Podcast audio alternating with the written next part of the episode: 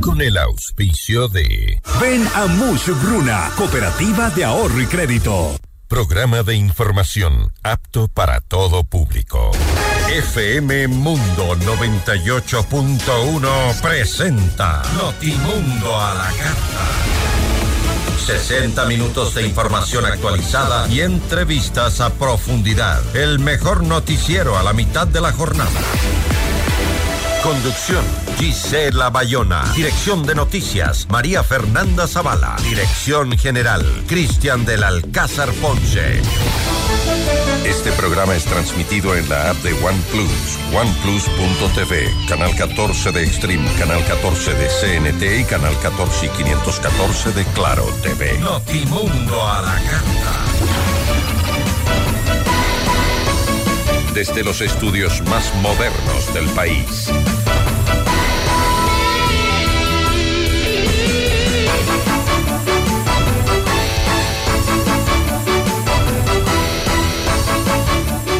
¿Qué tal? ¿Cómo están? Muy buenas tardes. Bienvenidos a la información en Notimundo a la Carta. Soy Gisela Bayona en este día completamente despejado en la capital, pero por cierto con una radiación bastante fuerte, alta y perjudicial. Así que por favor salga bien protegido del sol, con bloqueador e incluso con un paraguas si es posible, si va a caminar, sobre todo al mediodía.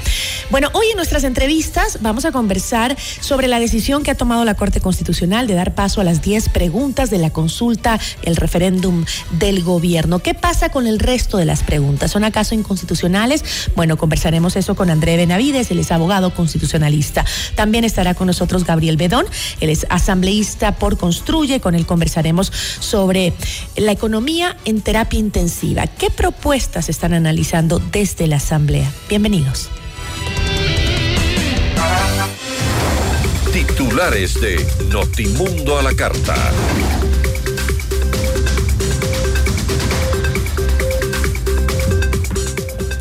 La Corte Constitucional da paso a 10 preguntas de la consulta popular propuestas por el presidente Daniel Novoa. Moratoria al cierre del Yasuní ITT no cabe en lo jurídico, pero existen otras opciones, coinciden expertos. 15 jueces de la Corte Nacional de Justicia elegirán al nuevo presidente del organismo este viernes 26 de enero. El Consejo Nacional Electoral suspende por 12 meses al partido Sociedad Patriótica. El Pleno del CNE aprobó la actualización del registro electoral. El exministro de Inclusión Económica y Social Esteban Bernal fue censurado por la Asamblea Nacional.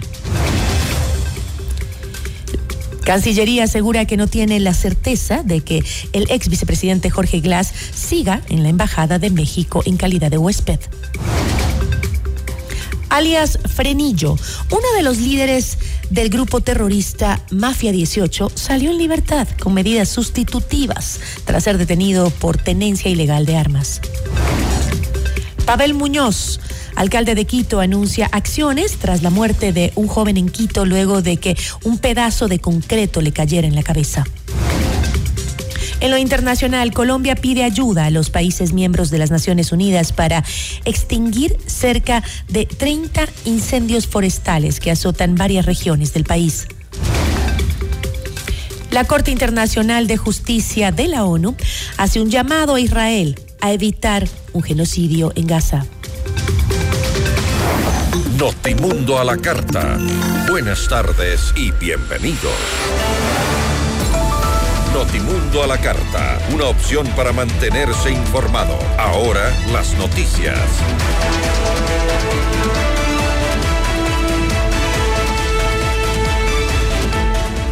La Corte Constitucional emitió dictámenes favorables para 10 preguntas de la consulta popular que planteó el presidente Daniel Novoa. Asimismo, ordenó al Consejo Nacional Electoral que, una vez que reciba el decreto ejecutivo con la decisión presidencial, realice la respectiva convocatoria. Las preguntas que irán a una consulta popular están relacionadas con reformas a leyes vigentes en materia de control de armas y municiones por parte de las Fuerzas Armadas en los alrededores de los centros carcelarios tipificación de delitos relacionados con la tenencia de armas, incremento de penas para delitos de terrorismo, delincuencia organizada.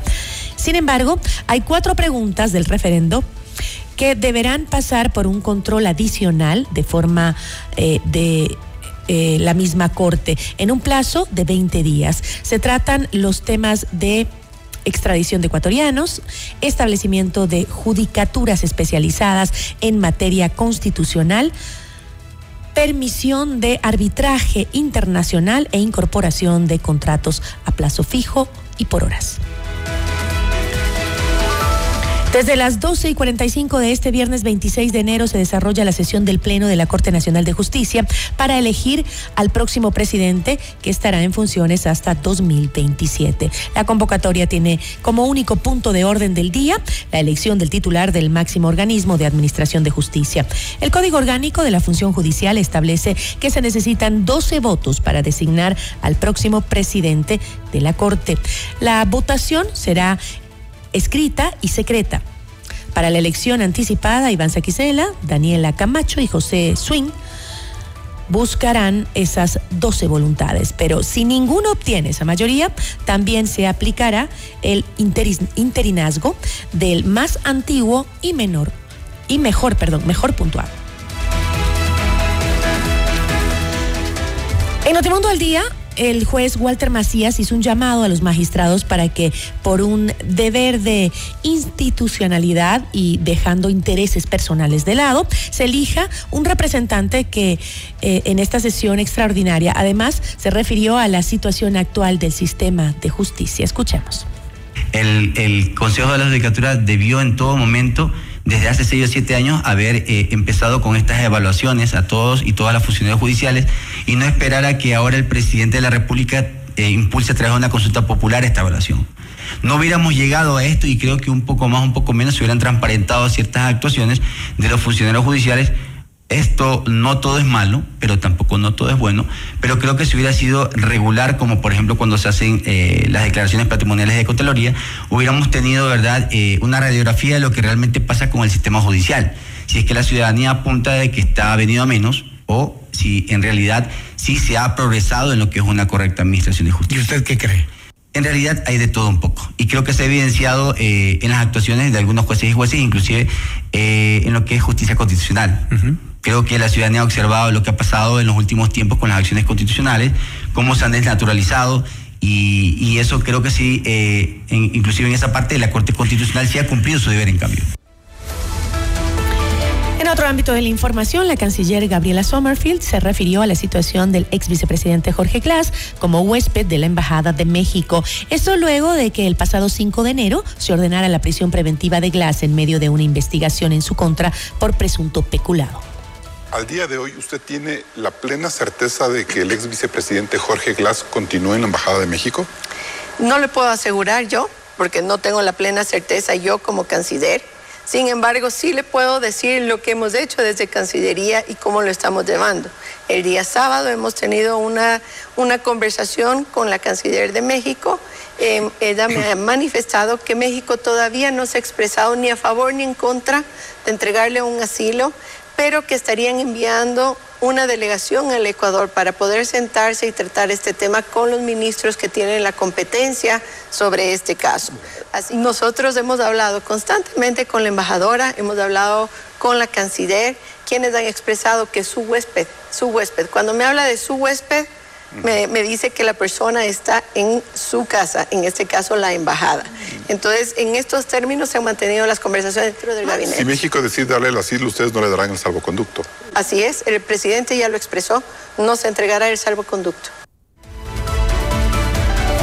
La fiscal del Estado, Diana Salazar, compareció ante el Pleno de la Asamblea Nacional para rendir cuentas de su gestión durante 2023. En la sesión se refirió a las críticas a su administración debido a los casos de delincuencia organizada, enriquecimiento ilícito y relacionados con otros delitos que ha tratado en los últimos meses. La fiscal eh, general Diana Salazar también reconoció la falta de personal que tiene la institución en todo el país para poder atender la demanda de los casos.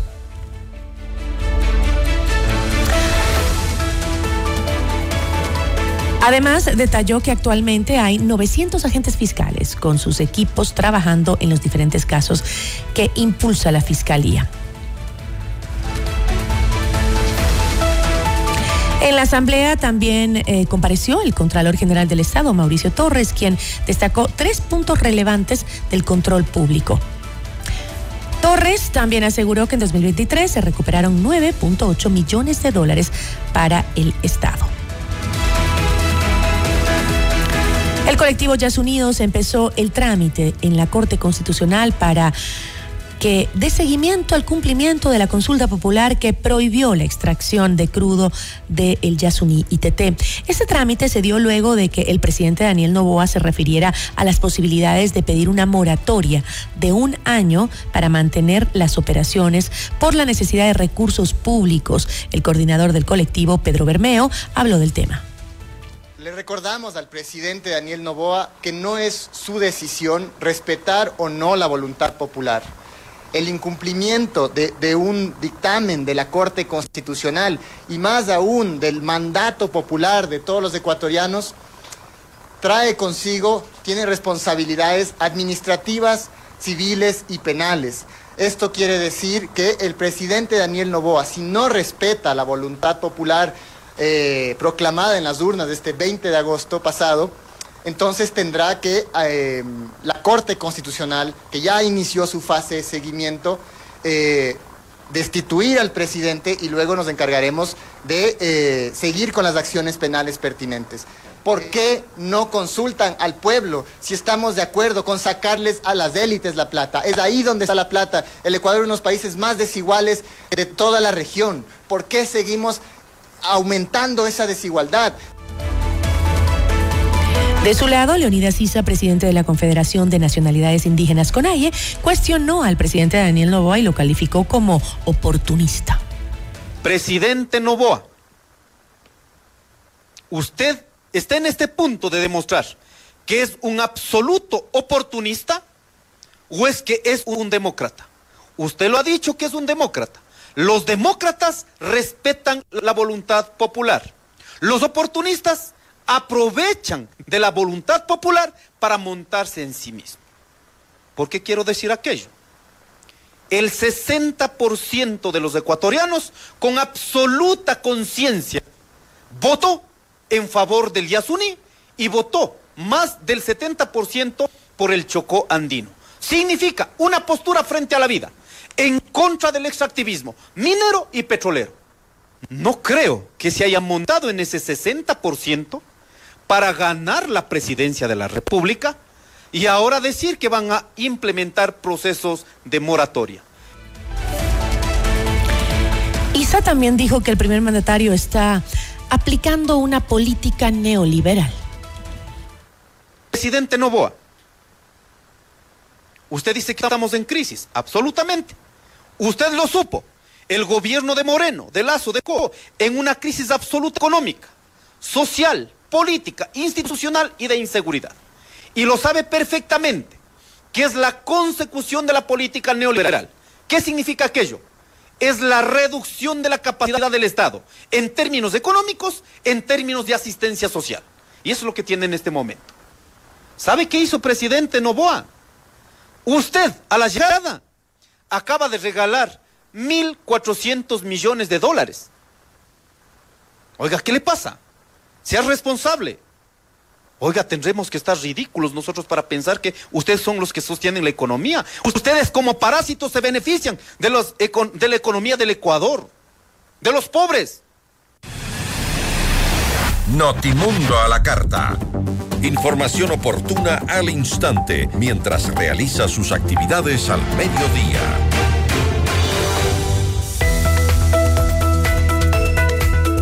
Las enfermedades o accidentes no avisan cuando llegan, pero tu seguro de salud estará ahí cuando lo necesites. Cuidar de tu familia siempre será una prioridad. En Credit Seguros te ayudamos a encontrar la mejor forma de hacerlo. Contáctanos al 099-978-1822 o también búscanos en redes sociales como arroba Credit Seguros. Y recuerda que Credit Seguros se escribe con K. lo que tú necesitas lo puedes lograr con créditos de Mushukruna a nivel nacional. Crédito para tu negocio, tu nuevo vehículo, compra de productos, emprendimientos, estudios, tu casa o lo que tú necesites. Estamos en todo el Ecuador. Puedes también adquirir el libro del abogado Luis Alfonso Chango en todas las agencias de Mushukruna o también pedirlo a domicilio. Comunícate al 098 536 6772. Ya volvemos con Notimundo a la carta. Somos tu mundo, FM Mundo. Sigue nuestra transmisión en video FM Mundo Live por YouTube, Facebook, X y en fmmundo.com. Somos FM Mundo. Comunicación 360.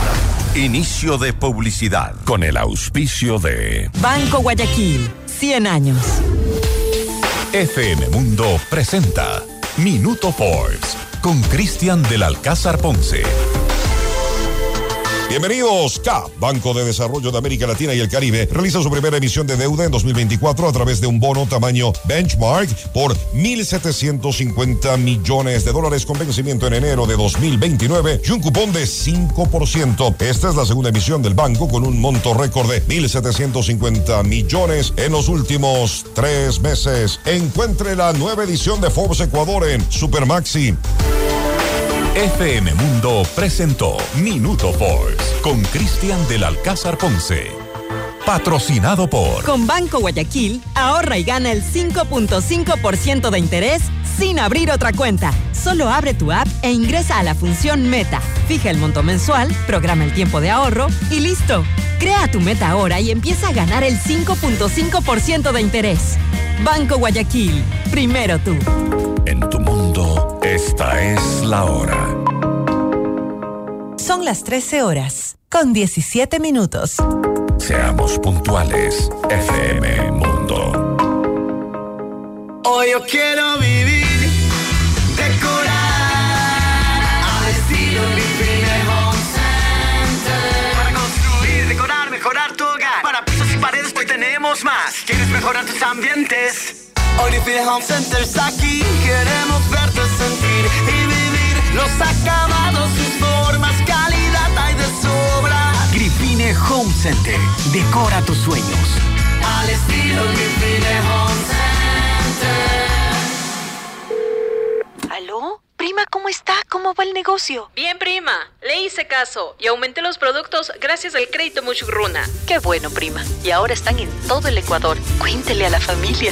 Apoyamos todas sus iniciativas y le damos crédito para lo que necesite. Negocio, estudios, viaje, vehículos y más. Hasta 30 mil dólares, sin base y sin garante. Acérquese a la agencia más cercana y solicite su crédito en todo el Ecuador. Aplica condiciones. Abogado Luis Alfonso Chango, gerente general. Estamos en el centro norte y sur de Quito. Somos tu mundo, FM Mundo. Somos FM Mundo. Comunicación 360. Fin de publicidad. Este programa es transmitido en la app de OnePlus, oneplus.tv, canal 14 de Extreme, canal 14 de CNT y canal 14 y 514 de Claro TV. En 98.1 continuamos con Notimundo a la carta.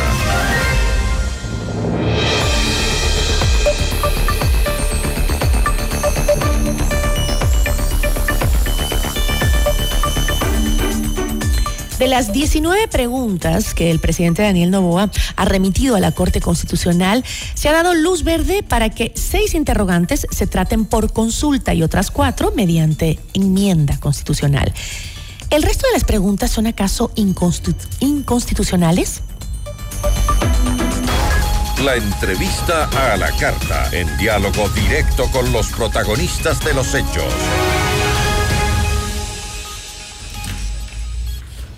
Nos acompaña André Benavides, él es abogado constitucionalista. Abogado, qué gusto, buenas tardes, gracias por acompañarnos. Buenas tardes, estimada Gisela. Un cordial saludo para usted y para toda la audiencia de FM. Abogado, en principio es para, eh, eh, yo creo que la mayoría de los ecuatorianos un poco confuso entender cuál es la diferencia entre aquellas preguntas que son aprobadas para la consulta popular y aquellas que requieren una enmienda. ¿Nos puede explicar para empezar cuál es la diferencia? Excelente. A ver, nosotros tenemos en nuestra constitución varios mecanismos de democracia directa en la cual la ciudadanía puede pronunciarse para hacer cambios importantes que guíen la actividad política estatal de un país. En este caso tenemos la consulta popular que tiene dos subtipos. El primero de ellos es el plebiscito y el segundo subtipo es el referendo. En el caso del plebiscito son preguntas mandatorias para que la autoridad haga algo, como por ejemplo, si la autoridad quiere que ya no se explote el ITT, hace una pregunta de plebiscito. ¿De acuerdo? Mientras que las preguntas de referéndum tienen que ver con modificaciones o cambios a textos normativos, como es el caso de la Constitución o de una ley. En ese sentido, el presidente de la República, Novoa, ha planteado preguntas de plebiscito y preguntas de referéndum. Y en ese sentido, el día de hoy, la Corte Constitucional ha notificado respecto de la procedibilidad de cada una de estas eh, preguntas y en lo que tiene que ver con las de referéndum, en el cual se va a enmendar la Constitución de la República, nos ha dado la vía y ahora tiene que seguir una siguiente fase que viene a ser como tal mm. la, el análisis de los considerandos y el texto de las preguntas. Doctor, ¿eso quiere decir que al momento solo son seguras las seis preguntas que entrarán por consulta popular? En este caso, lo que podríamos decir es que actualmente tenemos dictamen favorable respecto de las preguntas de consulta popular en su modalidad de plebiscito. Lo que tiene que ver con enmienda a la Constitución, viene una segunda fase que es el análisis de los textos que van a ser sometidos a consulta popular. Ok.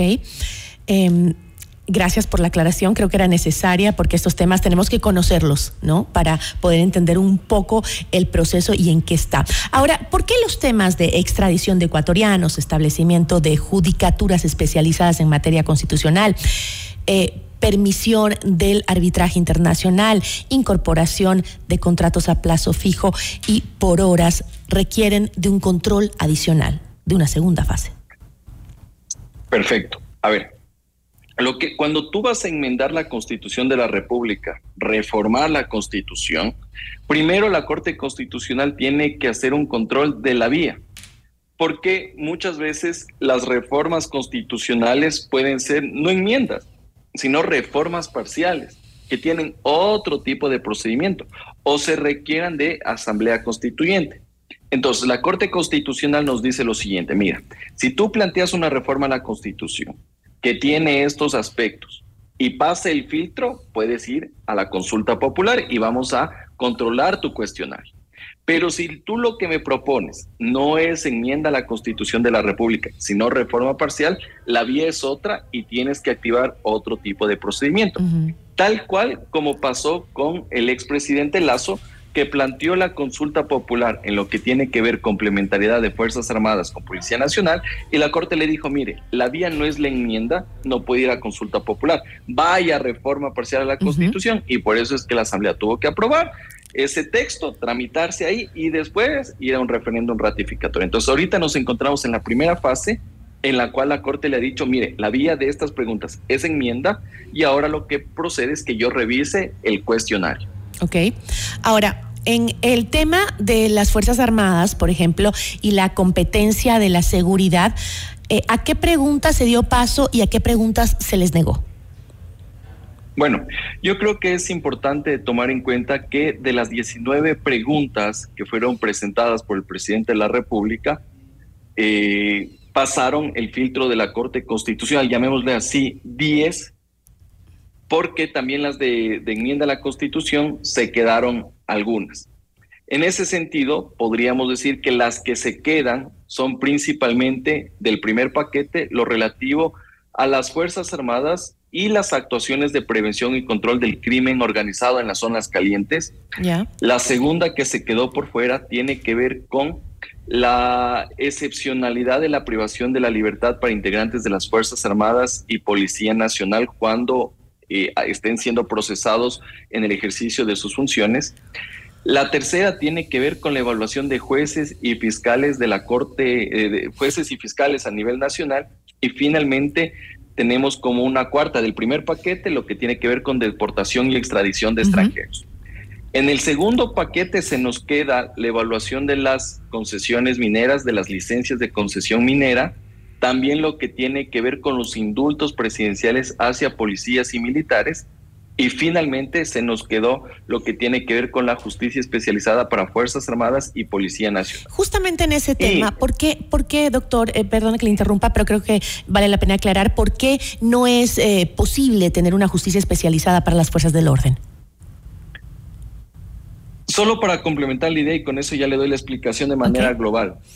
Y en el segundo paquete se quedó por fuera también lo que tiene que ver con la ley de extinción de dominio y la facultad del presidente de la República para presentar proyectos urgentes que no solo tienen que ver en materia económica. A ver, vamos con los dos aspectos, con los dos paquetes, con los dos paquetes de plebiscito. No es que las preguntas sean inconstitucionales y eso es importante que la ciudadanía sepa porque ya una vez revisados los dictámenes de la Corte Constitucional, vemos que varias de estas incluso son procedentes y son viables. Entonces, ¿qué son mal planteadas? El, el problema, estimada Gisela, es que lastimosamente no se puede redactar de manera adecuada los considerandos. No se puede redactar de manera adecuada un texto de una pregunta de consulta popular. Y si se caen las preguntas de consulta popular es porque no fueron debidamente redactadas.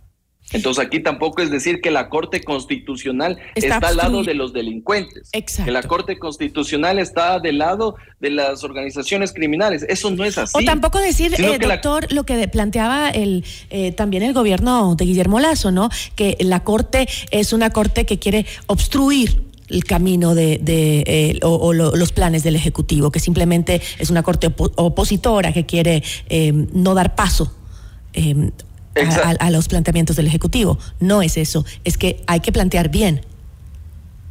Es que es, es que es eso.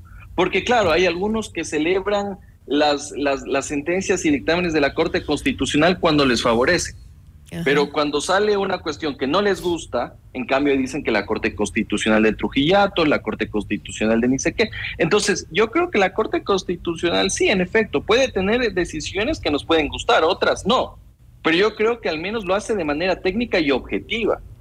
Y en ese sentido, yo creo que aquí, más allá de endosar una responsabilidad, porque ya veo algunos que van a decir es que la Corte Constitucional ya no permitió el tema de la justicia especializada para policías y militares, que la Corte Pero hay preguntas consideradas también como inconstitucionales.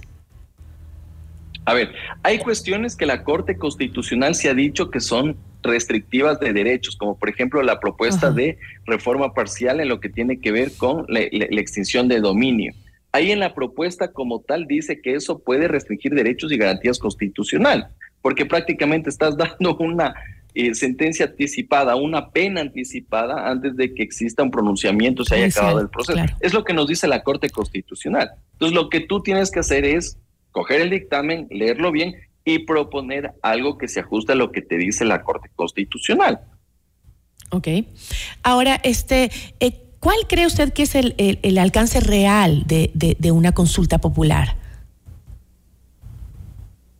A ver, yo creo, estimada Gisela, que el presidente de la República, más que el efecto jurídico, buscaba el efecto político. Porque varias cosas de las que se estaban proponiendo ya las podía hacer la son cuestiones que ya existen. Y varias de esas preguntas que se incluyeron, ya la Corte Constitución le dijo, mire, usted ya tiene regulado en otras leyes, no necesita de consulta popular. ¿Pero qué es? ¿Eh, ¿Ratificar el apoyo popular? es que yo creo que, a ver, aquí para tomar, por ejemplo, si usted quiere enviar a las Fuerzas Armadas a las zonas calientes de frontera, donde están los, estos GDOs, puede hacerlo tranquilamente aplicando la ley de seguridad pública y del Estado. No necesita que el pueblo en las zonas le diga, presidente, disponga al COSEPE que ejecute esta orden para que las Fuerzas Armadas vayan allá. Usted puede hacerlo tranquilamente. Entonces yo creo que más bien lo que está buscando era el mensaje político de respaldo a una actuación que actualmente tiene el presidente de la República. Y eso es justamente los errores que le hacen cometer al momento de plantear esta consulta popular. Pero más bien debería ser una oportunidad para aprovechar esa aceptación de la ciudadanía justamente para hacer cambios profundos y necesarios a través de una consulta. Exactamente, eso es lo que está buscando la ciudadanía, porque mire, ahorita el presidente de la República tiene que aprovechar que tiene el 80% de aprobación, porque también hay que rescatar que hay cosas que sí sabe hacer bien. como el estado de excepción de conflicto armado interno, pero otras cosas que no le va tan bien, como estas propuestas de consulta popular. Entonces, si tenemos ese nivel de aceptación, haga cambios profundos, como por ejemplo, la UAFE, ¿a dónde pertenece la UAFE? La UAFE pertenece como una institución adscrita al Ejecutivo. ¿Por qué no le da independencia y le hace como un órgano autónomo? O por último, lo hace como una dependencia adscrita a la Fiscalía General del Estado para poder ver cuál es la ruta del dinero en temas de lavado de activos, terrorismo y narcotráfico. ¿Por qué no hacemos cambios profundos al sistema de designación de jueces de la Corte Nacional de Justicia, a los vocales del Consejo de la Judicatura, el CPCC? Cuestiones que evidentemente requieren otro tipo de procesos y obviamente necesita más justificación y fundamento para aquello. Mejorar el tema del sistema de partidos políticos y el sistema electoral. Pero si me preguntan cuestiones que ya están o que basta que presentes el proyecto de ley, no te sorprenda que la Corte Constitucional Incluso te vaya a hasta podría ser una buena oportunidad para el tema del Yasuní. Digamos, ahora el presidente dice necesito ese dinero, no tengo, este, eh, pide una prórroga. Eh, obviamente lo que se hace en derecho se tiene que deshacer en derecho, es decir, sería bueno preguntarle nuevamente a la ciudadanía, porque si nos ponemos a ver también eh, eh, muchas de estas decisiones que se tomaron en aquella consulta popular donde se decidió eh, lo del Yasuní también era un rechazo al gobierno de, de Guillermo Lazo, más que nada. Así es. Y mire, es una consulta popular que fue planteada en el 2013 y que después La gente el no pueblo de las urnas fue en el 2023, cuando todavía no existían ni siquiera actividades de exploración ni explotación. Ya, incluso la consulta popular nos llega a destiempo. Lo segundo, la Corte Constitucional, ni siquiera los proponentes son los que metieron el año de transición para que se haga la desmantelación de toda la industria que está ahí en el, en el, en el ITT, sino que fue la Corte Constitucional. Entonces ahí tenemos tres vías, estimada Gisela. La una que se declare la inconstitucionalidad de la consulta popular, cuestión que tú sí puedes hacerlo, pero habría que ver el, vicio en el, que, que se haya presentado. Lo segundo, tal como usted lo señala, las cosas en derecho se deshacen como se las hace. En mi opinión, sí puedes preguntar nuevamente a la ciudadanía si está de acuerdo o no que se explote el Yasuní o que se cambie el plazo mediante el cual en 10 años se deje de producir esta actividad. O te- tercero, pedirle a la Corte Constitucional que module sus efectos de un año y lo haga esa moratoria para dos, tres, cuatro años, porque eso fue una decisión de la Corte Constitucional, ni siquiera de los proponentes de esta consulta popular. Claro, y los tiempos políticos sí te juegan a favor o en, contra, ¿no? Cuando estás planteando este, este tipo de consultas, ya sean eh, políticamente guiadas o sean porque hay una necesidad de cambio estructural. Pero lo cierto es que el momento político en el país influye muchísimo, ¿no? Entonces, eh, creo que este es un momento que se debe aprovechar por parte del gobierno, esta popularidad, este apoyo, este, eh, este afán de la ciudadanía de querer darle la mano al presidente para que siga haciendo lo que está haciendo. Yo le agradezco muchísimo, doctor, por habernos acompañado. Muchas gracias por la invitación, Gisela. Un cordial saludo para todos. Una buena tarde. Nos acompañó André Benavides, abogado constitucionalista. Notimundo a la carta. 60 minutos de noticias actualizadas. Conducción Gisela Bayona. Somos tu mundo, Mundo. Mira nuestros mejores contenidos. Suscríbete gratis a nuestro canal de YouTube FM Mundo Live. Somos FM Mundo. Comunicación 360. Inicio de publicidad. Con el auspicio de Banco Guayaquil, 100 años. FM Mundo presenta Minuto Forbes con Cristian del Alcázar Ponce. Bienvenidos al Minuto Forbes. Microsoft superó por primera vez en su historia los 3 billones de dólares de capitalización bursátil en conmemoración de la gran victoria del líder tecnológico en inteligencia artificial. Las acciones de Microsoft subieron en las operaciones matinales hasta un 1,5% hasta 404,72 dólares, su precio más alto de la historia. Eso elevó la capitalización bursátil de Microsoft a 3.004 billones de dólares. Apple, que se convirtió el verano pasado en la única empresa en alcanzar una valoración de 3 billones de dólares, sigue siendo ligeramente más valiosa que Microsoft. Más en Forbes.com.es.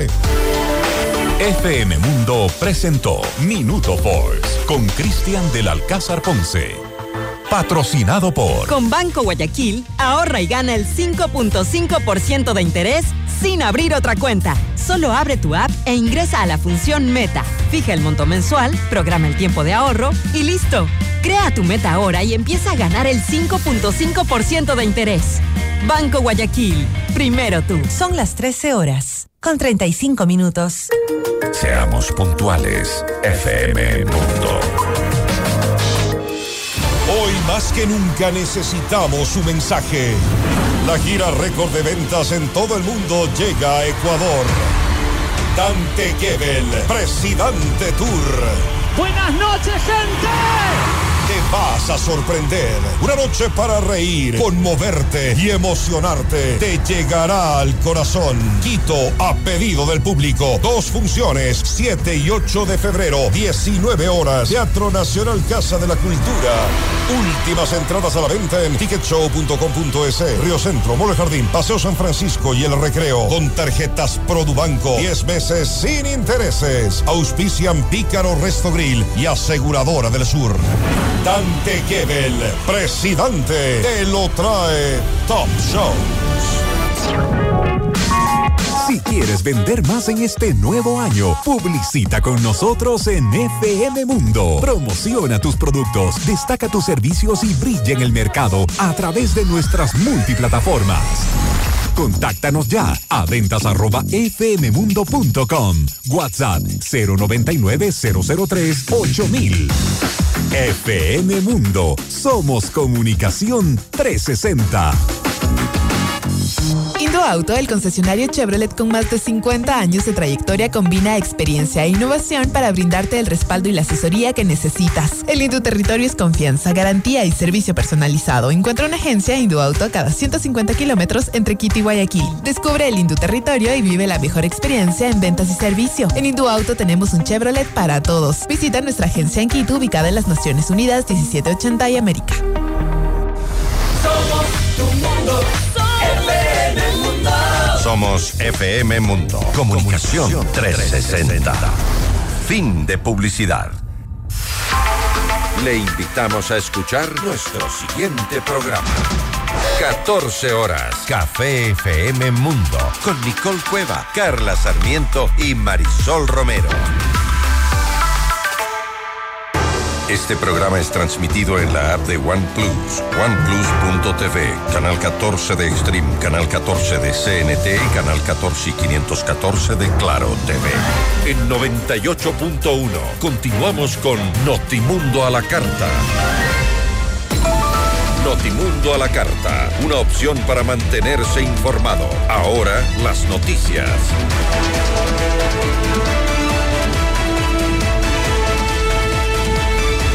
Seguimos informando. En la, eh, en la, Asamblea, Álvaro Román, presidente de la Judicatura, confesó que pese a que la institución contó en 2023 con un presupuesto de más de 300 millones de dólares, debido a los actuales momentos que vive el país, es necesario inyectar mayores recursos para repotenciar la infraestructura y capacidad operativa de la institución.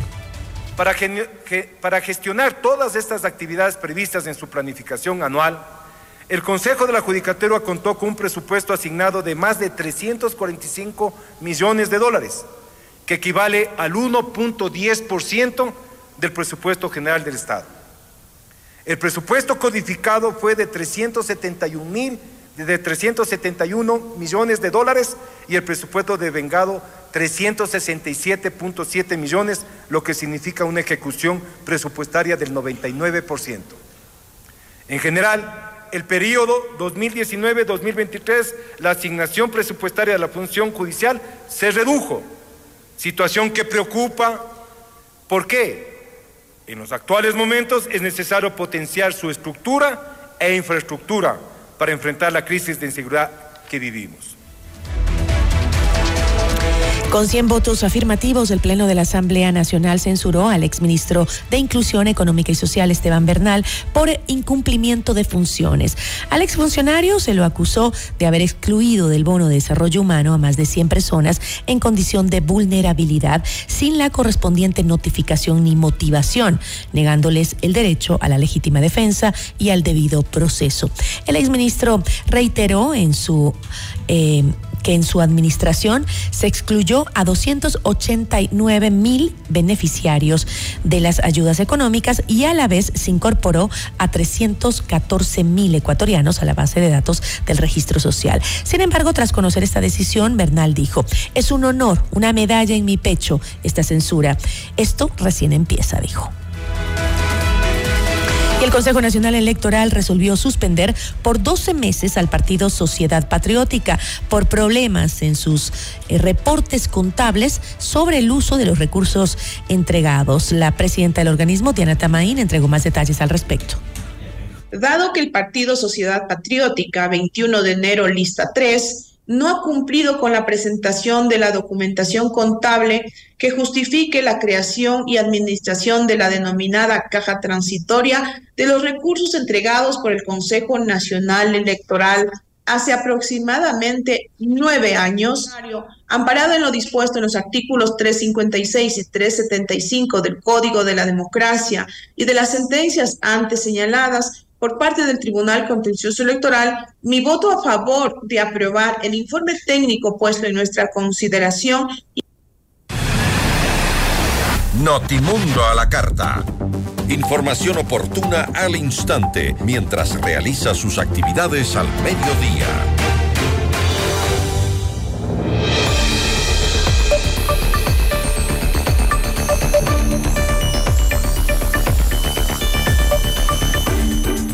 Desde la bancada de Construye se ha dado propuestas o más bien ideas sobre las posibilidades de financiamiento para eh, el Estado de conflicto armado interno. Se habla, por ejemplo, de la reducción del aparataje estatal. Sin embargo, ¿cómo concretar estas ideas sin que esto signifique una reducción de las capacidades del Estado?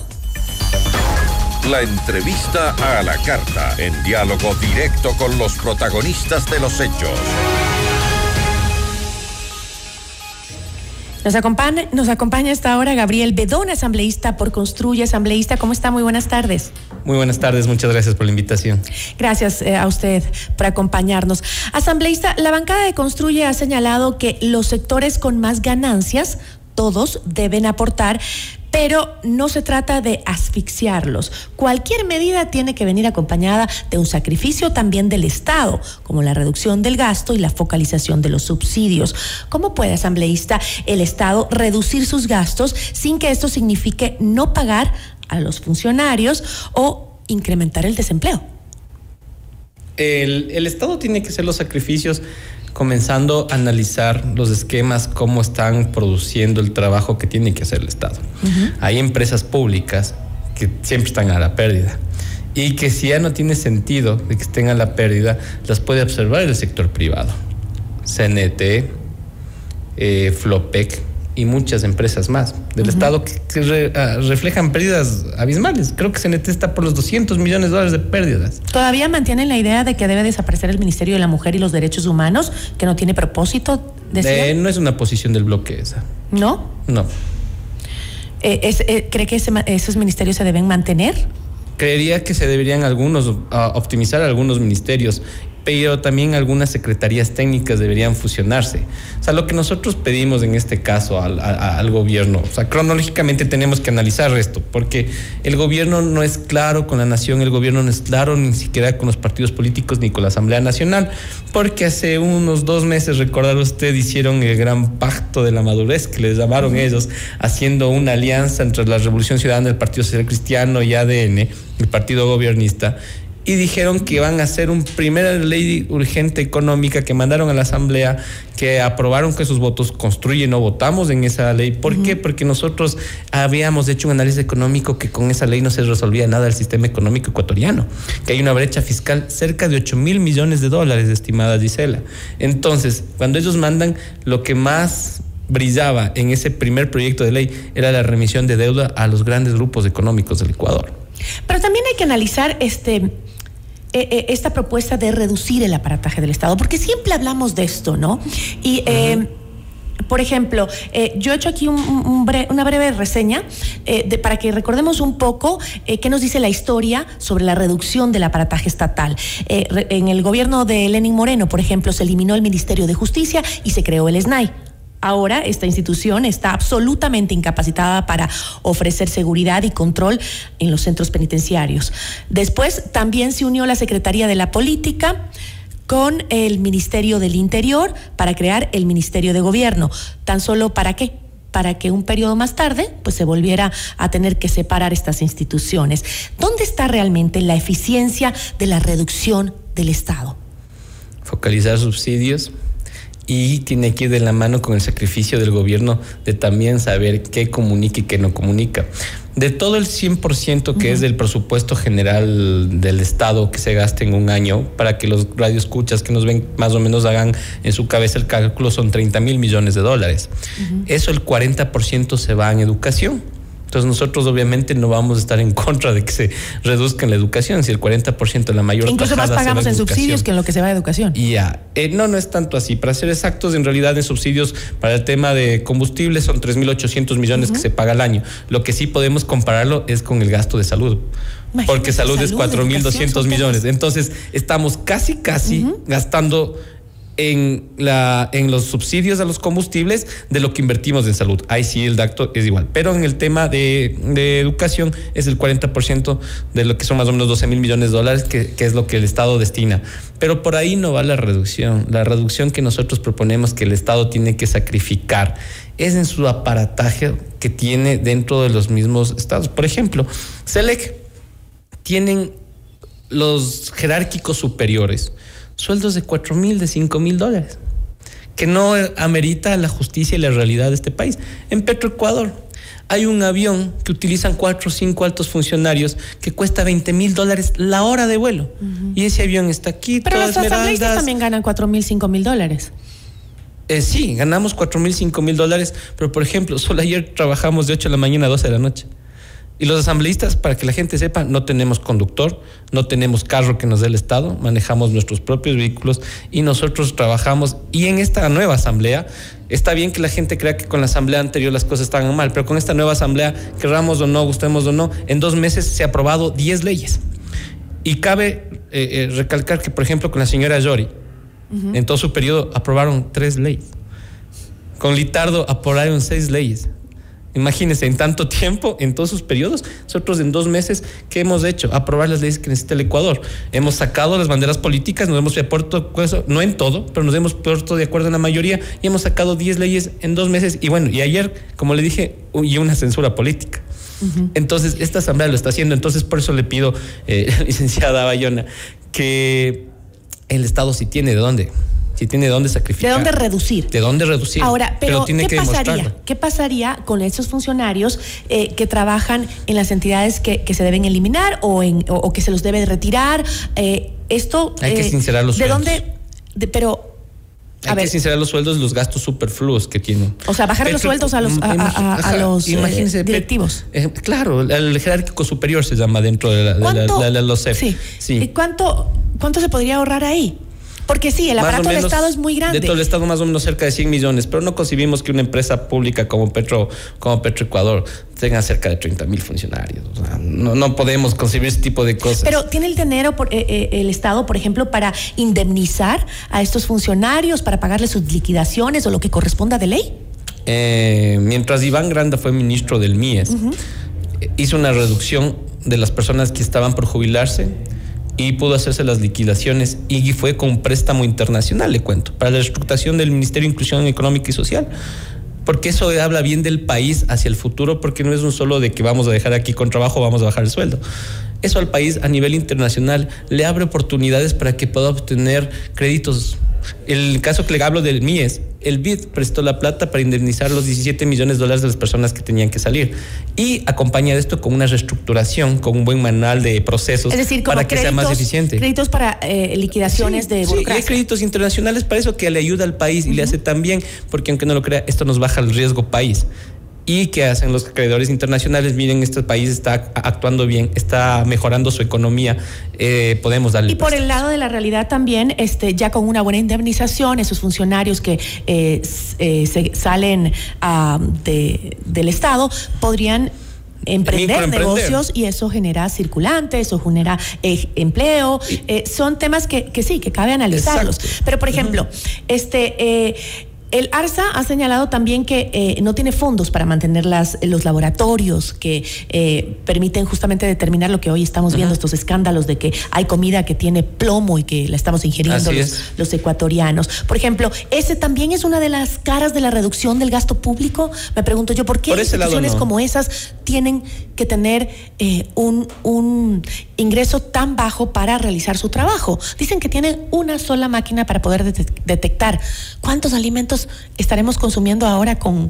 eh, minerales no aptos para el consumo humano y no se pueden detectar por la falta de aportes a estas entidades. Lamentablemente el cambio de institución antes se llamaba Lisquieta Pérez, que recordará le Claro. cambiaron hace 12 años al ARSA y con eso, por eso son susceptibles de recibir menos fondos.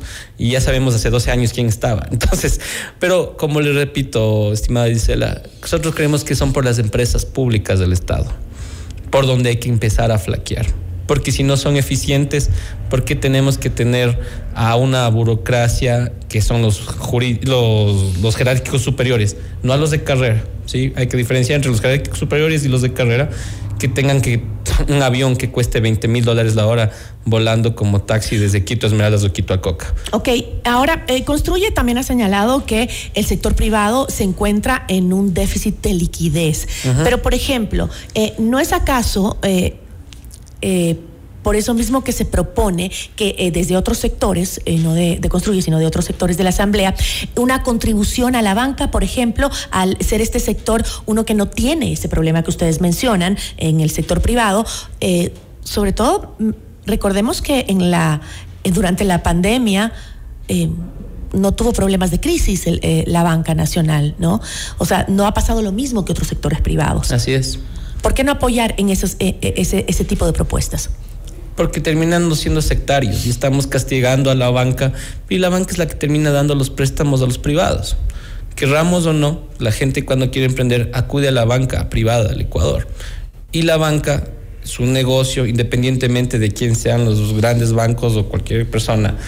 Esos son los que dan el crédito y la gente sale con el crédito y no podemos castigar a las empresas Pero que están trabajando no bien. es un poco castigar, es un poco también, como decíamos, todos aportemos, Sí, ¿no? todos, aportemos. Hay que poner el hombro. La parte sectaria no es solo con la banca. Y quiero aclarar, no es que estamos defendiendo a la banca, sino decimos a todas las empresas que tengan flujo y que tengan liquidez. Porque a diferencia de otras bancadas, lo que están queriendo poner es un impuesto al patrimonio.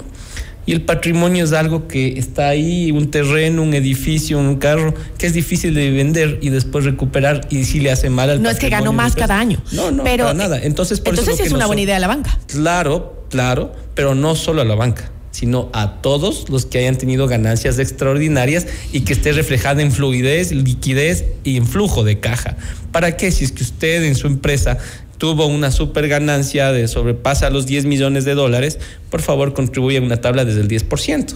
Porque tiene el flujo, o sea, tiene ese dinero en el banco que puede inmediatamente transferir a las arcas del Estado. Esa es la idea, no al patrimonio, sino al flujo de las que han tenido super ganancias, que han tenido muy buenas ganancias. Y no, y tiene que ser a la banca, sino a todas las empresas que han tenido y están en esta condición.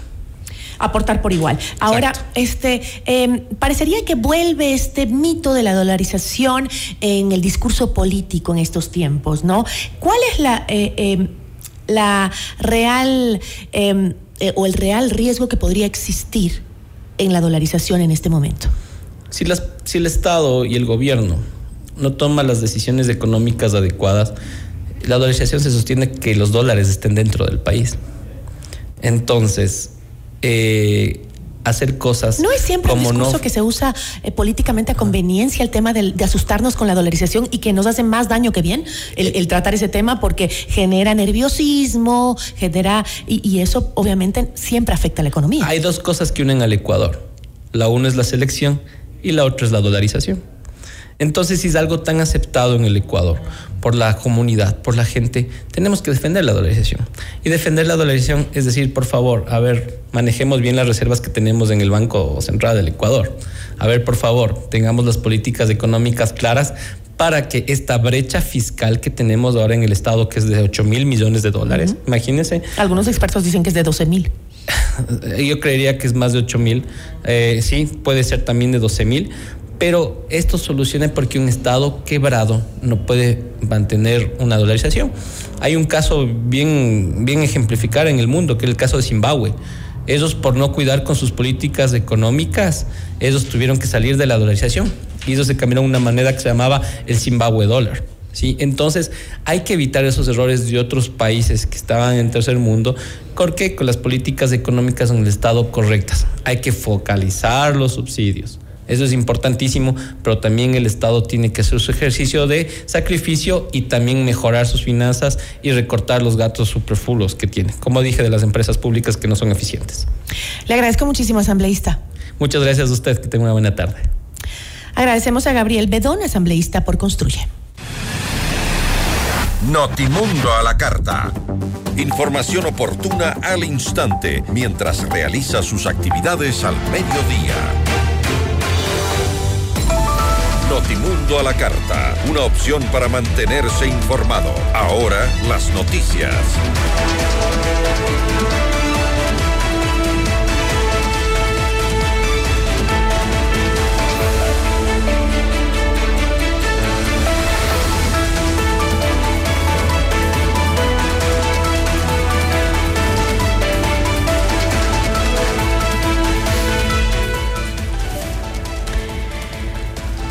Una jueza de garantías penales dictó medidas sustitutivas a la prisión preventiva para Jeremy Zambrano, alias Frenillo, uno de los cabecillas del grupo terrorista Mafia 18. Zambrano también es hijo de Jorge Maestre Mena, conocido como Samir o El Gordo, uno de los narcotraficantes más poderosos del Ecuador, que fue asesinado en octubre de 2023. Samir fue socio del narcotraficante Leandro Norero, alias Frenillo, fue detenido el jueves 25 de enero en la Floresta, en Guayaquil.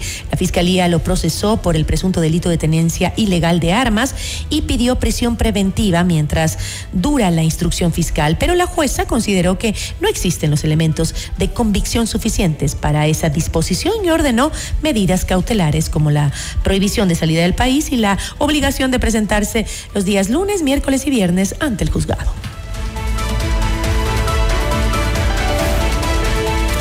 El narcotraficante ecuatoriano Emilio Sánchez, alias Gato Farfán, fue extraditado desde Colombia hacia los Estados Unidos luego de un año de su captura. Edwin Urrego, director de investigación criminal e Interpol, explicó los detalles del operativo. Fue extraditado Wilmer Emilio Sánchez Farfán, alias el gato Farfán. Esta persona era solicitada por la Corte del Distrito Sur de California. Fue capturado hace un año dentro de una operación transnacional por autoridades ecuatorianas y colombianas en la ciudad de Pasto. Se logró establecer que alias el gato Farfán era el cabecilla de la estructura cartel Nueva Generación de Ecuador. Enviaba droga producida en Colombia, luego hacia Ecuador, quien era transportada por vía terrestre, cuyo destino final era México, cartel de Sinaloa. Se presume que esa estructura tenía la capacidad de producir y de transportar más de 5 toneladas de estupefacientes de manera mensual.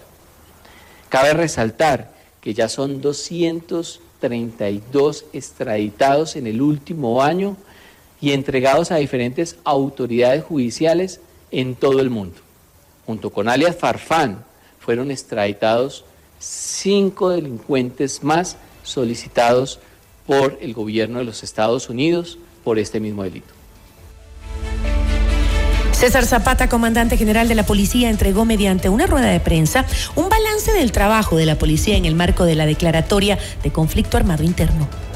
Se ha dado golpes bastante fuertes a los terroristas, a estos criminales que venían cometiendo muertes violentas, que venían cometiendo extorsiones. Ayer tuvimos un operativo sumamente importante que lo veníamos ya eh, mediante una investigación previa, lo veníamos ya investigando, valga redundancia, hace aproximadamente siete, meses, en donde se detuvo a más de 18 personas que estaban vinculados con grupos terroristas. Estos ciudadanos han sido ya identificados y han sido puestos a orden de autoridad competente. Están inclusive vinculados en diferentes delitos por extorsión, por asesinato, por secuestro. Se ha logrado romper la tendencia hacia la baja en las muertes violentas. En, enero del año 2023 teníamos hasta la presente fecha, teníamos 403 muertes violentas. Ahora nosotros tenemos 402 muertes violentas. Claro, diremos que es una sola muerte violenta menos, pero recuerde que la tendencia totalmente ha bajado. Notimundo a la carta. 60 minutos de noticias actualizadas. Conducción Gisela Bayona. Revisamos el detalle de la información internacional junto a nuestra cadena aliada CNN en español. Y ahora. Hola, soy Eduardo Serralde desde Ciudad de México y estas son las cinco cosas que debes saber a esta hora.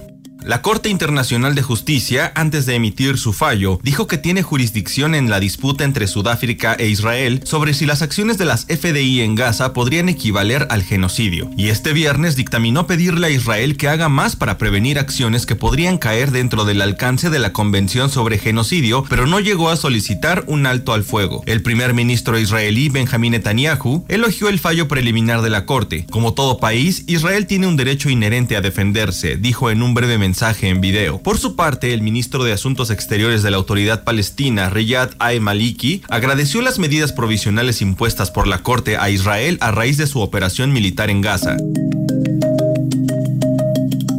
El alto comisionado de las Naciones Unidas para los Derechos Humanos, Volker Turk, dijo que la ejecución del condenado a muerte Kenneth Smith en Alabama, utilizando gas nitrógeno, puede constituir tortura. Lamento profundamente la ejecución de Kenneth Eugene Smith en Alabama a pesar de las serias preocupaciones sobre que este método novedoso y no probado de asfixia con gas nitrógeno puede equivaler a tortura o trato cruel, inhumano o degradante, dijo el funcionario. Kenneth Smith fue condenado a muerte por un asesinato cometido en 1980 esta fue la primera vez en Estados Unidos que una ejecución se realiza con el procedimiento de gas nitrógeno. Según algunos expertos, ha estado rodeado de secretismo y podría implicar dolor excesivo e incluso tortura. Además de Alabama, Oklahoma y Mississippi permiten la muerte por hipoxia de nitrógeno, que genera una forma de asfixia, aunque ninguno de estos dos estados ha intentado utilizarlo como método de ejecución.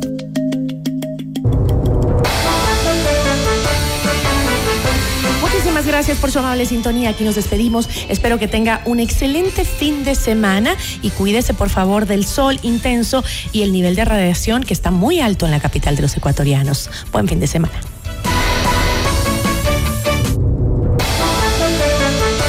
Gracias por su sintonía esta tarde. FM Mundo 98.1 presentó Notimundo a la carta. 60 minutos de noticias actualizadas y entrevistas. El mejor noticiero a la mitad de la jornada.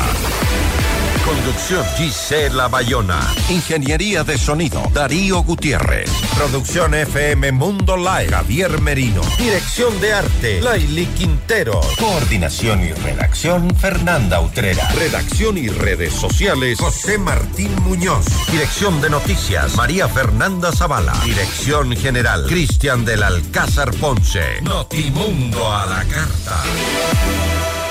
Con el auspicio de Ven a Mush Bruna, Cooperativa de Ahorro y Crédito.